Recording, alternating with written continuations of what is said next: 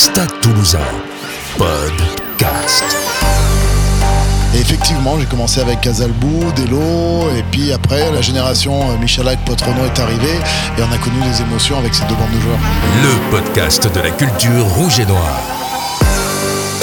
Bonjour à tous, bienvenue dans un nouvel épisode du podcast du Stade toulousain.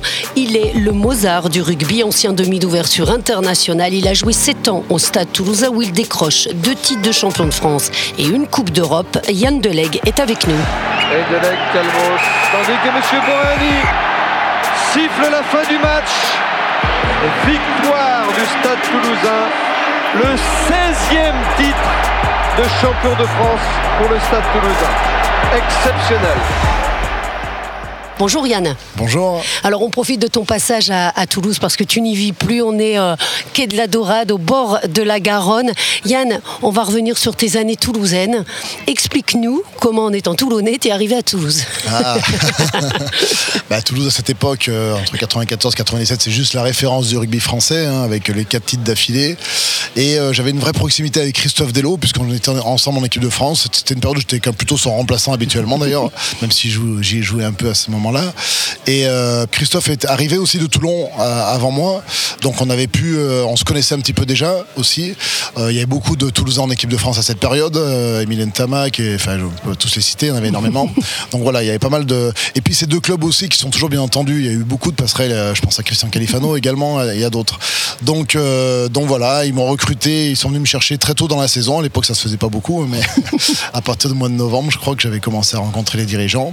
Toulon était dans une pente euh, où ça allait de moins en moins bien d'année en année, et Toulouse, la référence du rugby français. Puis en plus, bon, dans ma façon de jouer, ça correspondait pas trop mal. C'était quoi la culture pour toi, rouge et noir, justement? Ah, la culture, Les cultures rouge et noir, j'en ai connu deux. Et puis alors diamétralement opposées. Mais celle qui me correspondait le mieux, c'est la, culture rouge et noir du stade toulousain. Mais forcément, la culture du stade, c'est euh, faire vivre le ballon, faire bouger les lignes tout le temps, euh, mettre du jeu, de la continuité, prendre du plaisir et euh, voilà un jeu aéré. Euh, et, c'était mon jeu, c'est ce jeu-là dans lequel j'ai été élevé par mon père qui était aussi joueur dans les années 70, qui avait cette culture du jeu.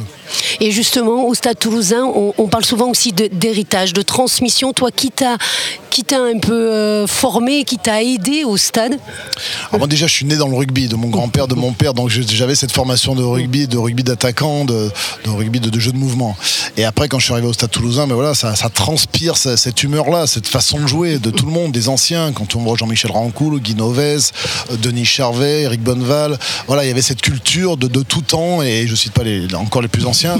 Donc euh, évidemment, euh, on n'a presque pas besoin d'en parler, tellement c'est évident. Et puis avec les joueurs, voilà, on, passait des heures après les matchs à, boire des coups et à refaire les matchs, à refaire le jeu, à voir ce qu'on pouvait améliorer à l'entraînement, les combinaisons qui marchaient, qui marchaient pas. Voilà, c'est ça aussi le, rugby, la culture du rugby, c'est euh, sans arrêt euh, se poser des questions pour, pour essayer de faire mieux.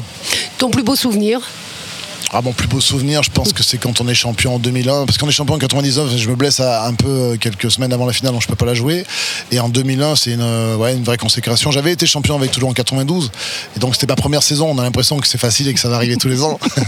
et puis, euh, puis finalement, tu galères pas mal. Et, effectivement, ce titre de 2001, où je fais une très belle saison, je finis un peu en trombe et, c'est l'apothéose. Donc, ouais. Et après, des, émotions au Statousa, j'en ai connu beaucoup, beaucoup d'autres. Je sors cette émotion-là qui est un peu particulière, mais le titre de Coupe d'Europe est aussi merveilleux.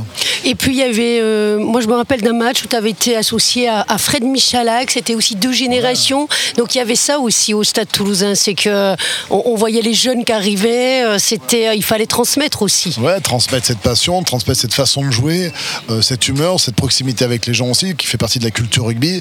Et effectivement, j'ai commencé avec Casalbou, Delo, et puis après la, génération Michalak, Potrono est arrivée, et on a connu des émotions avec avec ces deux bandes de joueurs. Est-ce que tu as une anecdote qui te revient? Oh, il y en a plein des anecdotes. Euh, c'est vrai que euh, on avait tendance à faire des, bonnes soirées après les matchs euh, avec les anciens, mais moins animée en tous les cas ou moins folle que quand les jeunes sont arrivés. Quand les jeunes sont arrivés, ils nous ont mis un bordel dans les soirées et là ça a été euh, ça a été du grand n'importe quoi.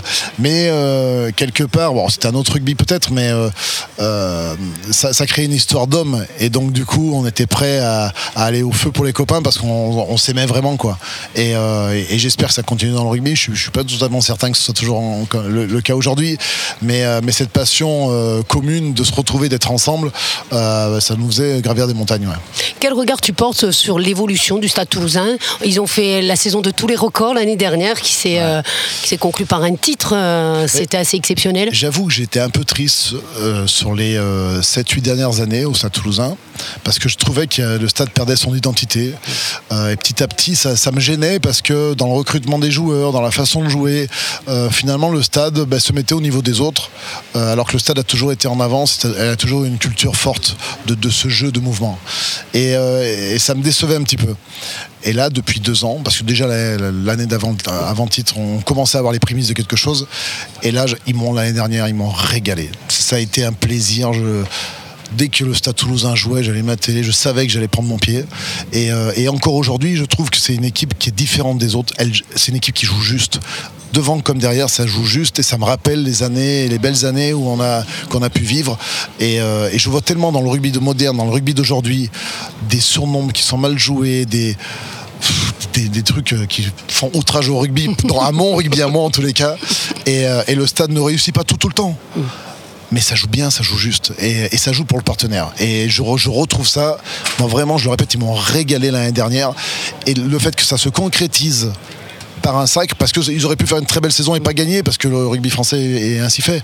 Mais que ça se concrétise par le, par le sacre en fin d'année, ah, du pur bonheur. Tu penses qu'ils sont capables de rééditer une aussi belle saison? Ouais, de rééditer, bah, peut-être, ça va être difficile. Être Coupe du Monde, il manque beaucoup de joueurs pendant un tiers de la saison, ça va être difficile. Mais en tous les cas, ils sont dans le vrai et il faut qu'ils développent ça. Mais j'ai confiance parce que euh, il y a aussi un secret euh, qui, qui est, qui est important, c'est que euh, un quand je dis c'est un secret, eux le font, le- tous les autres clubs ne le font pas, mais la transmission elle se fait par les anciens joueurs quelque part. Et quand on voit le stade toulousain, Didier Lacroix président, Hugo Mola entraîneur, Son entraîneur, Casalbou aux manettes aussi avec le côté sportif, Emilien Tamac qui est pas loin. Ben voilà, c'est des joueurs qui ont vécu ça et qui transmettent ça. Et aujourd'hui, ben, ils redonnent cette identité qui était un peu perdue. Merci beaucoup Yann Delague. Merci. Merci à tous pour votre écoute et on se retrouve la semaine prochaine pour un nouvel épisode du podcast du Stade toulousain.